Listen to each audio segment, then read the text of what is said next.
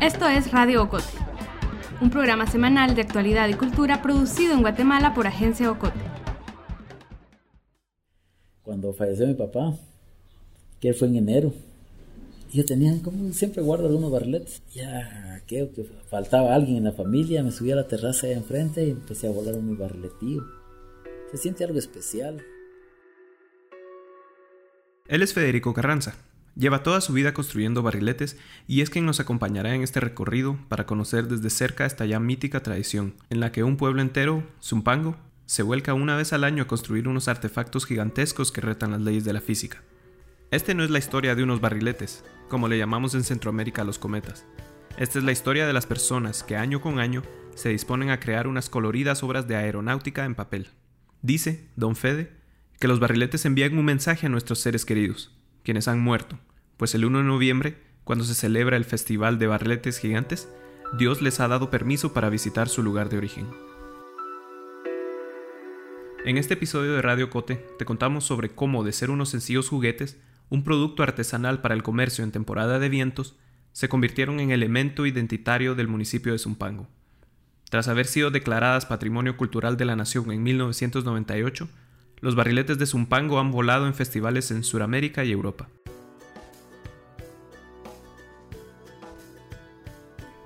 Soy Alejandro García, periodista de Agencia Ocote.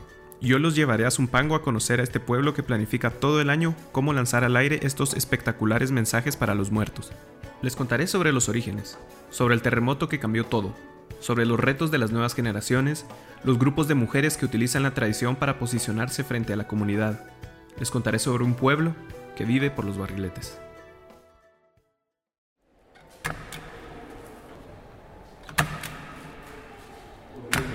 Llegamos a Zumpango el miércoles 23 de octubre, a nueve días del día de, el 1 de noviembre, que celebra el católico Día de Todos los Santos o el pagano Día de los Muertos.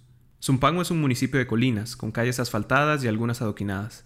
Las casas son, en su mayoría, de concreto, y sus personas hablan, caminan y se comportan con la cadencia relajada de un pueblo, pero también infectadas de un intenso frenesí que solo aparece cuando se acerca una fecha importante. ¿Y qué más importante que el 1 de noviembre?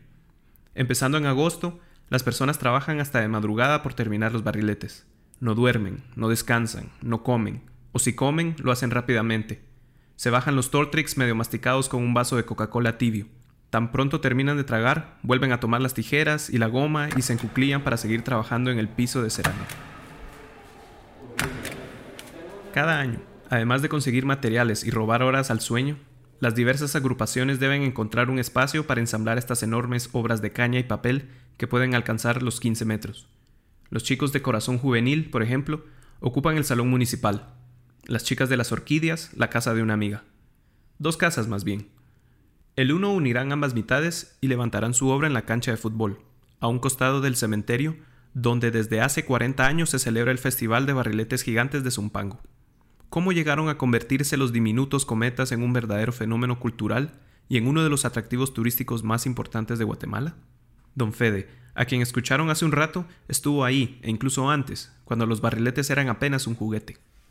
Que a lo mejor ustedes han escuchado aquella frase que dice me la estoy viendo a cuadritos. Pero ¿saben por qué es? Bueno, los meses de septiembre, octubre, ya se había terminado la, la cosecha del año anterior y aún no había llegado la de este año. Y entonces para cubrir las necesidades básicas, las personas agarraban, casi siempre eran de imágenes religiosas, agarraban un cuadrito, lo iban a empeñar o a vender y con eso podían ir cubriendo las necesidades más urgentes de, su hogar. Entonces mis abuelos paternos, para no vérsela a cuadritos, iniciaron haciendo barriletes, más o menos como el que les mostré, de, de, a medio centavo y de a centavo.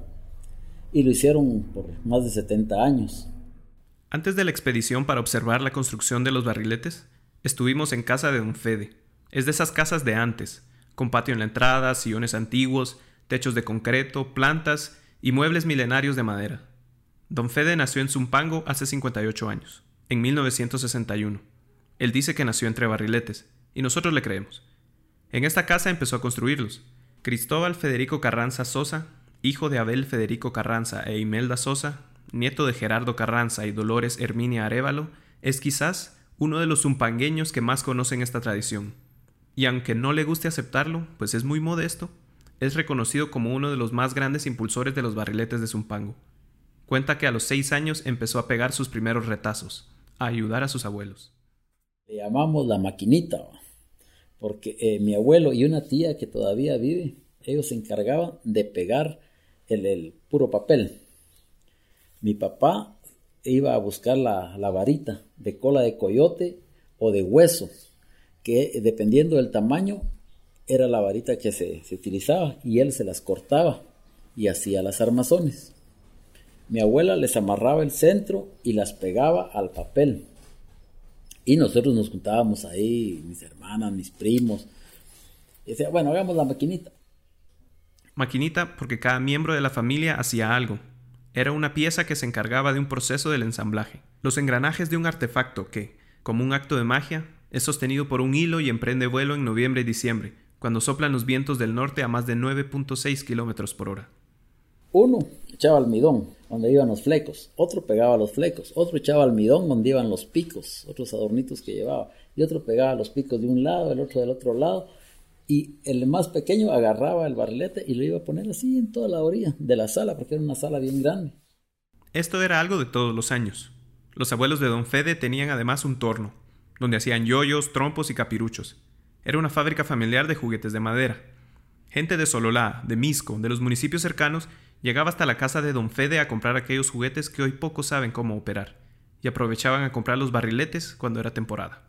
De Sololá venía también doña Livita, ella todavía sabía que era tenía una prima que vivía aquí y venía la, prima a encargarlos y cuando ella venía ya en su carro a traerlos, va por docena, se va tres docenas, cinco docenas.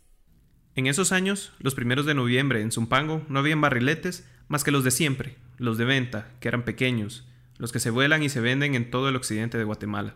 Pero el ver barriletes todos los días quizás inspiró a las personas a hacer los suyos. Familias enteras hacían uno, amigos, cuadras, un sutil espíritu de competencia entre vecinos empezó a desbordarse. De pronto, los barriletes empezaron a superar los dos y tres metros. Y así crecía la tradición. La gente los vendía, sí, pero también los daba como regalo. La gente hacía los propios, jugaba con ellos, los volaba en la calle, en los techos y terrazas los corría en el cementerio. Pero luego vino el terremoto de 1976. Urgente. De acuerdo a los datos suministrados a última hora, el gobierno de la República informa que el desastre nacional que conmueve a los guatemaltecos es sin precedentes en la historia. En la ciudad capital, las zonas más... El terremoto de 1976 fue el más letal sismo de los últimos 100 años, en el que murieron 23.000 personas y que cambió la demografía de un país. Según Don Fede, también destruyó la mayoría de casas del municipio. Otras quedaron en ruinas. Unas más tuvieron que ser demolidas. El luto en Zumpango fue total. ¿Se recuerda cómo fue ese, ese año para el, para el 1 de noviembre en el 76? Es que no hubieron barriletes. Ese año no hubo. No, muy pocos. En el, porque todos estábamos preocupados en mejorar nuestras galeras y todo. En el 77 igual. La municipalidad prohibió correr sobre las tumbas, el lugar donde justamente las personas tomaban impulso para volar los barriletes. Los ministriles, que son un tipo de policía municipal, perseguían a quienes rompieran las reglas y los castigaba dándoles chicotazos con varas de membrillo. Eso fue que ya en el 78 se tomó esa idea de hacer un concurso. Bueno, ¿quién empieza? Vos chalo, porque todavía está ahí en el comité. Vos chalo con los de tu esquina, siempre lo hacemos. Nosotros vamos a estar con Chompipe y, y así eh, por sobrenombres teníamos nuestros grupos y eran tres o cuatro personas del pueblo que los invitamos para jurado calificador y, fue, fue muy bonito. Esa primera vez participaron seis grupos, cada uno con un barrilete de tres metros. La presentación se realizó en el campo de fútbol. Si la primera fase fue el espíritu de competencia entre vecinos, la segunda fase fue el espíritu de resistencia de un pueblo no había ni para pinceles a veces, el perrito se llamaba, se le quitaba un pedacito de, pelo de la cola y se amarraba en un palito. Y algunos iban a buscar el cebollín, que es un bulbo que tiene mucho, mucho pegamento y que se daba en los terrenos bien, bien cerca. Ahora ya cuesta encontrarlo. Y donde había más recursos se utilizaba la, la yuquía o el almidón para, para hacerlo. Entonces, como le digo, la, convivencia era muy agradable porque si la familia de alguien cosía whiskiles, nos llevaban unos cuatro o cinco whiskiles y nosotros a contar, a partirlos, un pedacito de whisky cada uno. Elotes, eso sí, gracias a Dios, siempre ha habido aquí. Uno o dos elotes cada uno. Otro que llevaba cafecito, aunque sea ralo, pero lo disfrutábamos. Se, se compartía, se convivía como con mucha alegría. El grupo de don Federico se llamaba Barrilete Bernabé. Era llamado así por el compañero que ofrecía su casa para las reuniones, Bernabé Herrera. Todos tenían entre 17 a 25 años, la edad promedio de quienes levantaron ese primer festival. Ese año, el barrilete Bernabé obtuvo el primer lugar en las categorías diseño y elevación, las únicas disponibles. Conforme pasaron los años, se añadieron premios para el tema y el colorido. 40 años después, el Festival de Barriletes de Zumpango es el escenario de más de 30 equipos barrileteros y recibe unos 150.000 turistas. Estamos utilizando lo que es la digitalización que otros grupos ya lo han utilizado anteriormente. Entonces ya no dibujamos, sino que lo hacemos ya todo a escala, se dibuja en pequeño todo eh, a nitidez, se manda a digitalizar, se hace en grande y empezamos a pegar todas las partes como armar un rompecabezas. Escuchan a Gabriel Gallina, él tiene 22 años es dibujante y pintor, y es el representante del grupo Corazón Juvenil, al que pertenece desde que tiene 14 años. Gabriel pertenece a la más reciente generación de jóvenes que continúa la tradición de los barriletes en Zumpango, la que empieza a innovar este proceso. De ahí se monta todo, entonces ya se pega el papel china blanco, el, el, lienzo, la base, y de ahí se van montando todos los colores. Antes se dibujaba sobre el lienzo de papel. Don Fede así lo prefiere, así como los padres de Gabriel. En general sí, todo, casi si uno va a preguntar a todas las familias del pueblo, la mayoría ha hecho barriletes. En el caso de mi familia, mis padres tuvieron el grupo Happy Boys, que ahorita es, ahorita es el que tiene más años, que ha subsistido más. Él y mi tío han estado ahí. Y ya mis primos ya se metieron, pero en otro grupo del que ahorita actualmente estamos. Entonces sí ya va viniendo de generaciones, igual mis abuelos hacían barriletes, los, sus padres, sus abuelos también hacían barriletes, pero ya en dimensiones más pequeñas. Conocimos a Gabriel en el Salón Municipal de Zumpango. Allí, él y cuatro de sus compañeros estaban trabajando su barrilete. Cuando llegamos, a las 10 de la mañana, ellos ya estaban instalados. Un enorme lienzo blanco sobre el suelo, y sobre este el dibujo de una anciana, con su traje maya, hilando un pedazo de tela que, a la vez, se convierte en otro barrilete. Por un lado, hay un par de chicos cortando el papel de China. Más lejos está otro engrapando las piezas, y Gabriel, junto a un hombre mayor, untan la goma sobre el lienzo. A excepción de ese hombre mayor, ninguno de los miembros de Corazón Juvenil supera los 25 años. Esto, advierte don Fede, es el resultado de la misma evolución de la tradición dentro del municipio y cómo los barrileteros veteranos, mujeres y hombres, se han esforzado por enseñarle a las nuevas generaciones sobre este arte. De lo que yo recuerdo, nosotros ya, ya como que ya teníamos nuestro, grupito y no, no se le daba la oportunidad al niño, como ahora que ya se tiene una categoría infantil, sino que eh, decidíamos, ya nos conocíamos y cada grupo tenía su gente, hasta que ya las escuelas empezaron a hacer también un barlete para representar su establecimiento educativo. Ahí ya se vio que había talento en los niños. Entonces, ya, a nosotros no nos da tiempo por nuestro trabajo. Digamos, los patojos ya están de vacaciones, que vengan a, trabajar el, barrilete. Como le digo, nosotros empezamos en el 91 a fortalecer todo, todo esto, mm. cuando el alcalde era Juan Caish Tamalik, que él había sido el presidente del grupo Conogel Junam. Los primos de Gabriel son parte de la llamada segunda generación de jóvenes barrileteros. Colectivo Juvenil fue formado en 1994 Gabriel nació tres años más tarde y se unió al grupo en el 2011. Fue una experiencia muy bonita porque hemos trabajado con mis primos en cosas pequeñas, barriletes pequeños que uno crea así entre primos y todo. Pero ya entrar así a dimensiones grandes que sí es, es una experiencia muy bonita. Eh, estar trabajando, eh, pegando pliegos ya casi figuras de medio pliego y donde uno también ya se va quebrando la cabeza a la hora de armarlo porque este lo pego y este después lo pego y hay veces que no casa. Entonces hay que arreglarlo y todo eso lleva a los representantes a, enseñar a los nuevos que entran, a decir, mira, esto lo pegas así, así, para que te case. Y es una experiencia muy bonita el año que entré.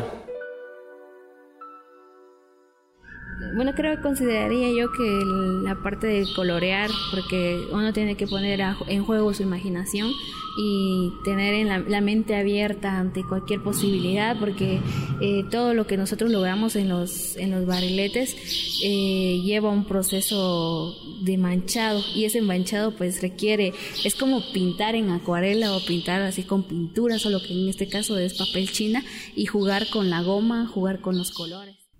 Ella es Rosa Mazate y tiene 22 años. La conocimos también en el Salón Municipal, pero no forma parte de Corazón Juvenil. Rosa es parte de las Orquídeas, el primer grupo de mujeres barrileteras de Zumpango, fundado en 1999. El grupo Orquídeas pues prácticamente nace en 1999. Eh, es una iniciativa prácticamente en ese tiempo de nuestra representante Sara Chicón ella junto con su hermano pues tuvieron la idea de crear un grupo puramente de mujeres porque normalmente acá existen grupos pero más de hombres y si no son mixtos. Este grupo es en su totalidad de mujeres y mujeres son quienes trabajan en todo el barrilete y mujeres son también quienes elevan el barrilete.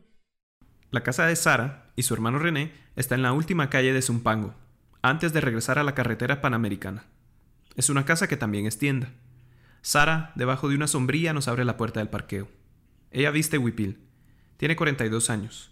Adentro de su casa, Sara tiene una máquina de coser, una repisa llena de platos y vasos de vidrio, y en una pared está un retrato de ella, frente a uno de los barriletes que ha levantado junto a su grupo.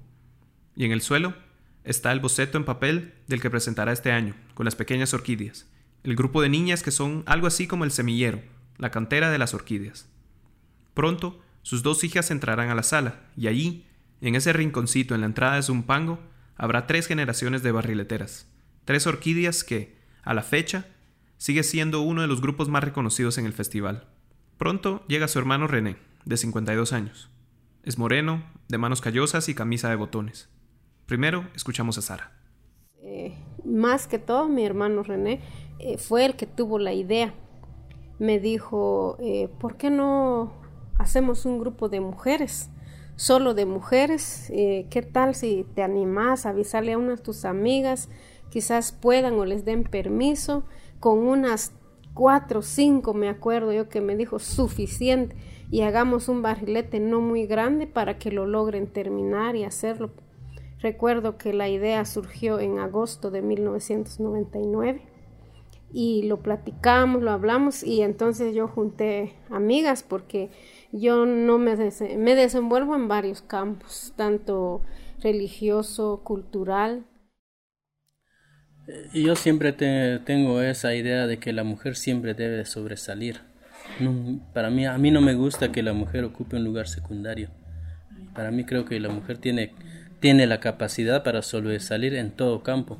Y de ahí fue donde me salió la nación, porque como dice, dice ella, pues la mujer aquí, las muchachas y todo, mm, recuerdo, que siempre participaban en, los diferentes grupos, pero solo con, con qué, con llevarles refacción a los muchachos, hacerles un almuerzo, qué sé yo, algo por el estilo. Pero yo como la idea que me surgió, pues hagamos un grupo, pero que el grupo sea de mujeres y que resalte, que no sea, que no ocupe la mujer un lugar secundario, sino que, que ellas sean, sean las protagonistas. Radio Ocote, suscríbete en iTunes, Spotify, Google Podcast o tu plataforma de podcast favorita. Síguenos en las redes sociales de Agencia Ocote y busca nuestros contenidos en la página web agenciaocote.com.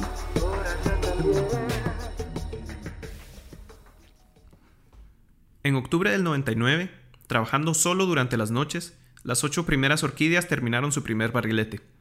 Este tenía el diseño del huipil de Zumpango y fue dedicado a la activista, Premio Nobel de la Paz, Rigoberta Menchú. Un año después, eran 12 mujeres las que conformaban las orquídeas. Y año con año se sumaron más. Pero la primera generación creció, algunas se casaron, todas salieron del grupo, y por dos años, en el 2005 y 2006, las orquídeas no participaron. Ahí fue donde empezamos de nuevo eh, con niñas, porque la primera generación la iniciamos con señoritas.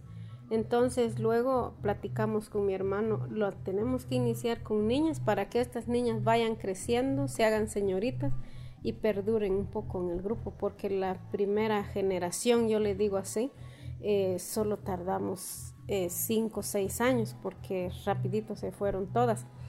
Pero ya la segunda generación la iniciamos con niñas de 7, 8, 9 años y de ellas son las que ahorita están, las que se van a presentar el 1 de noviembre, son las, las señoritas, eh, las que eran niñas, ahora ya señoritas. Eh, normalmente nosotros no pedimos nada para las señoritas que deseen integrarse al grupo. Son bienvenidas y siempre y cuando tengan el deseo de trabajar al 100%, de estar ahí y tomarle el cariño a lo que hacemos, porque eso es lo principal de todo. Escuchan de nuevo a Rosa. Si bien ella no ingresó al grupo a través de las pequeñas orquídeas, es ahora de esas jóvenes que instruyen a las niñas. Nosotras quienes ya estamos, eh, ya llevamos nuestro tiempecito en el grupo, personas que se integran al grupo también ya toman eh, nuestros conocimientos, dijo alguien, ¿verdad? Entonces eh, nosotras prácticamente en lo personal ya empezamos con eso a, a, transmitir lo que nosotros aprendimos durante todo el proceso, porque metiendo las patas es como hemos aprendido. Mientras hablábamos con Sara y su hermano René, las hijas de Sara aparecieron en la sala, con tijeras y papel en mano. Sin pedírselo, sin recordarles, ellas siguieron trabajando, como si nosotros no estuviéramos ahí. No les gusta que las interrumpan.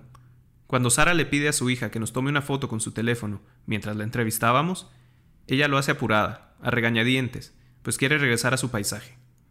Rosa también está trabajando duro. Al terminar de hablar con ella nos muestra lo que ella y las otras orquídeas están armando. Le pido que me envíe las fotos, pero me dice que mejor no. Es un secreto, dice. A ella le gusta revelar su obra el día del evento. Incluso, si entran a la página de Facebook de las orquídeas, verán esas fotos, subidas el 8 de octubre, pero con el arte cubierto por otras imágenes. Así de importantes son para ellas los barriletes.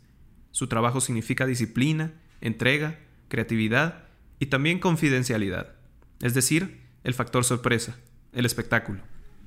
Para mí como mujer es eh, muy importante que haya no solo uno, ni dos ni tres, siempre lo he propuesto en reuniones del comité y siempre he exhortado que hayan más grupos de mujeres porque ah, así nosotras nos valorizamos como mujeres y damos a conocer no solo a nuestro pueblo, país, sino que a nivel mundial que la mujer puede, no es feminismo como algunos dicen, pero sí es dar a conocer y, en animar a otras mujeres que, puedan hacer, que se puedan desenvolver en, varios campos. Eh, no es por competir con los hombres, sino que es demostrar que se puede, que la mujer también puede.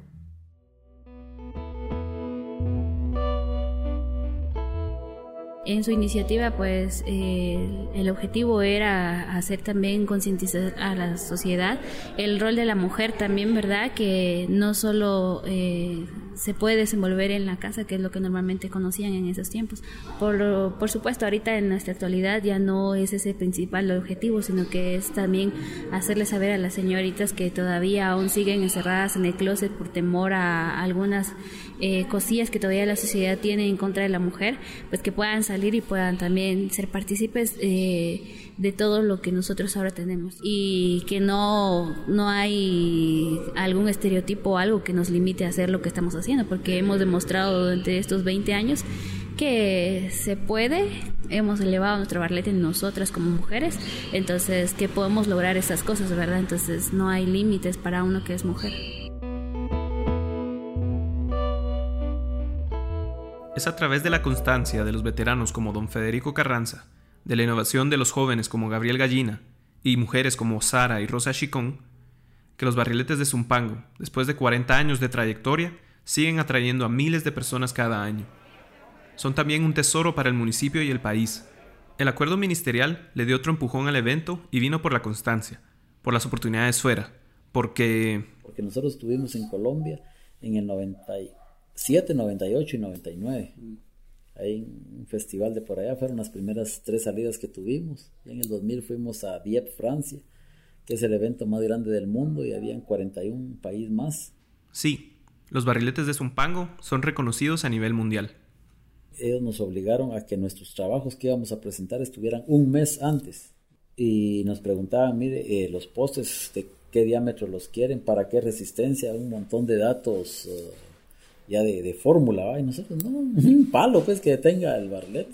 Y les hicieron unas bases de, concreto y todo, pudimos parar tres, sí, tres barriletes de 10 metros, elevar barriletes de 6 metros.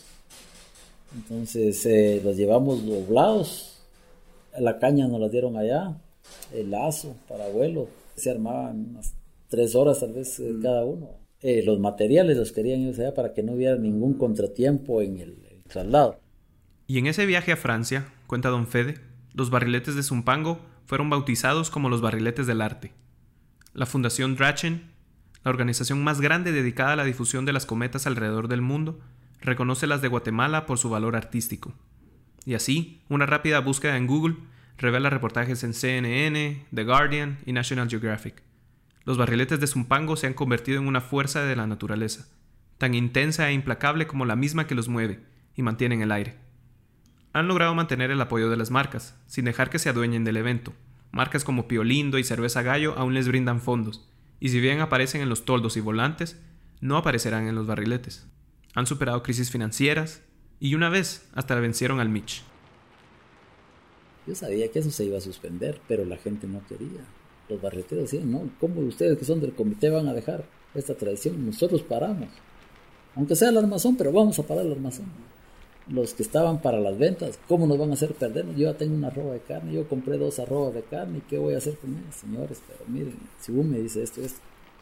No, pero sigamos, bueno, sigamos pues. Parece estar sana esta tradición. Nos contaba Gabriel, por ejemplo, que los últimos días ha trasnochado que apuran las comidas para terminar rápido. Don Fede insiste que van atrasados, como cada año dice. Eso no es de sorprenderse, y tampoco le preocupa. Lo que le inquieta es el interés de las próximas generaciones. Está Gabriel, por ejemplo, de la competencia a la resistencia a la trascendencia. Soy el que más o menos guía a todos los jóvenes, eh, a, los, a los nuevos, eh, por así decirlo, porque los, los que ya han estado años ya tienen la trayectoria y ya saben a lo que vienen. Y yo soy el que más o menos guía, miren, hay que hacer esto, hay que hacer esto, y me mantengo al pendiente de todo. O Sara también. Entonces, para mí, eh, la, la, visión mía es, mm, mi meta es formar y de hecho el grupo de niñas que ahorita tengo aquí a cargo ya tienen cuatro o cinco años también ya y ya de ellas ya son casi llegando entrando a señoritas y entonces ya ella va pasando ya casi a la segunda a la segunda generación y la otra nena a la tercera generación para que esto continúe y no muera porque eh, hay mucho de qué hacer para la cultura y todo de nuestro país, de nuestro Zumpango y de nuestra Guatemala. Y Rosa, entonces, de la misma manera, a las chicas que vienen a nuestro grupo también se les hace las mismas salvedades. No hagan esto porque esto, no eche, si van a echar mucha goma, denle de más porque el trazo no casa a veces. Entonces, todo eso ya se le transmite a ellas. Pero don Fede no se conforma. Para él falta mucho por hacer.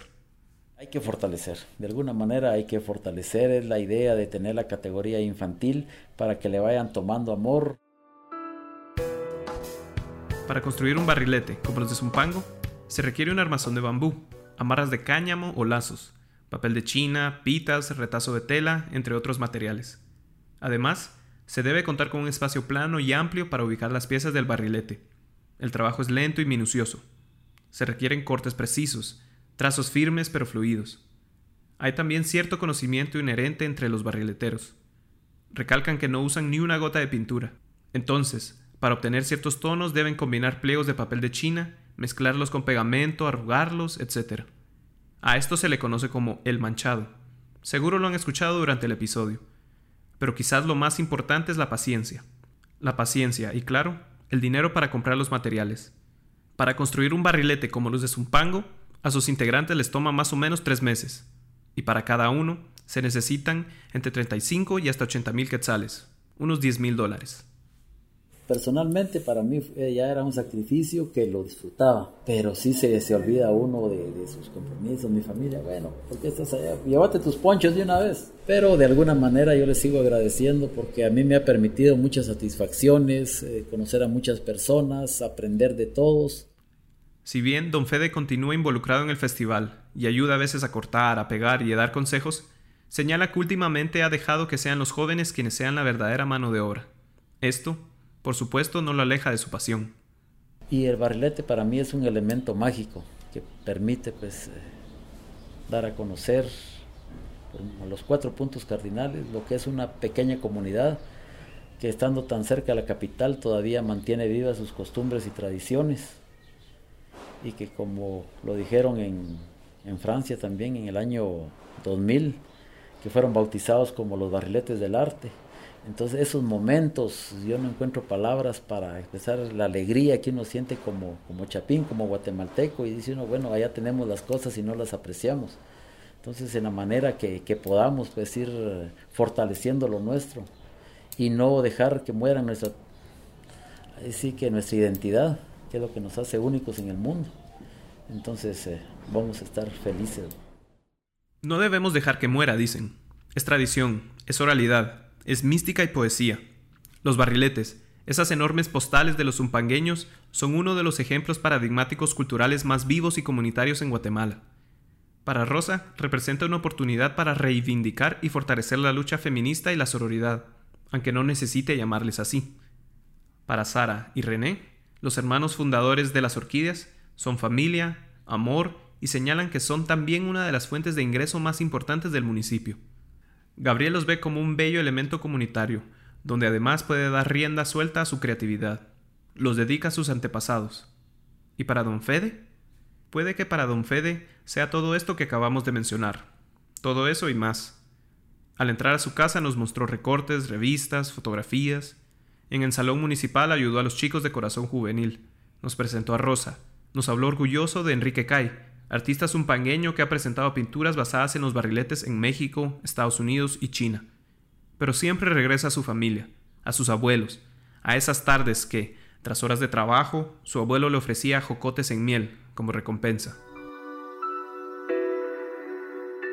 ¿Sus barriletes para a quién se los dedica? Bueno, de, hecho, tocó un, un, punto así bien, bien duro porque cuando falleció mi papá, que fue en enero, yo tenía, como siempre guardo algunos barriletes. Ya, que faltaba alguien en la familia, me subí a la terraza ahí enfrente y empecé a volar un mi barriletío. Se siente algo especial. Después me fui al cementerio y se elevaba.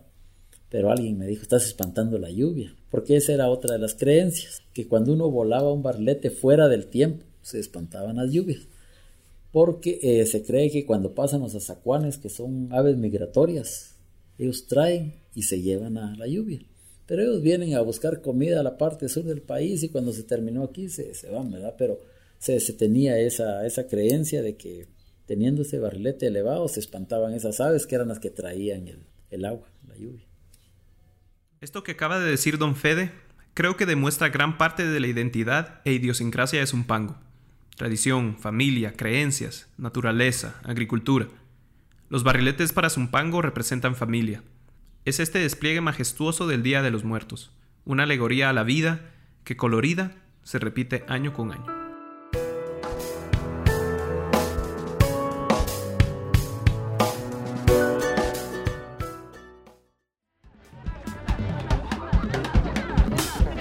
Esto ha sido todo por hoy. Regresamos con más la próxima semana. Radio Ocote es producido en Guatemala por el equipo de Agencia Ocote, con el apoyo de Seattle International Foundation. Producción sonora, Melissa Rabanales. Coordinación, Alejandro García. Música original, Juan Carlos Barrios.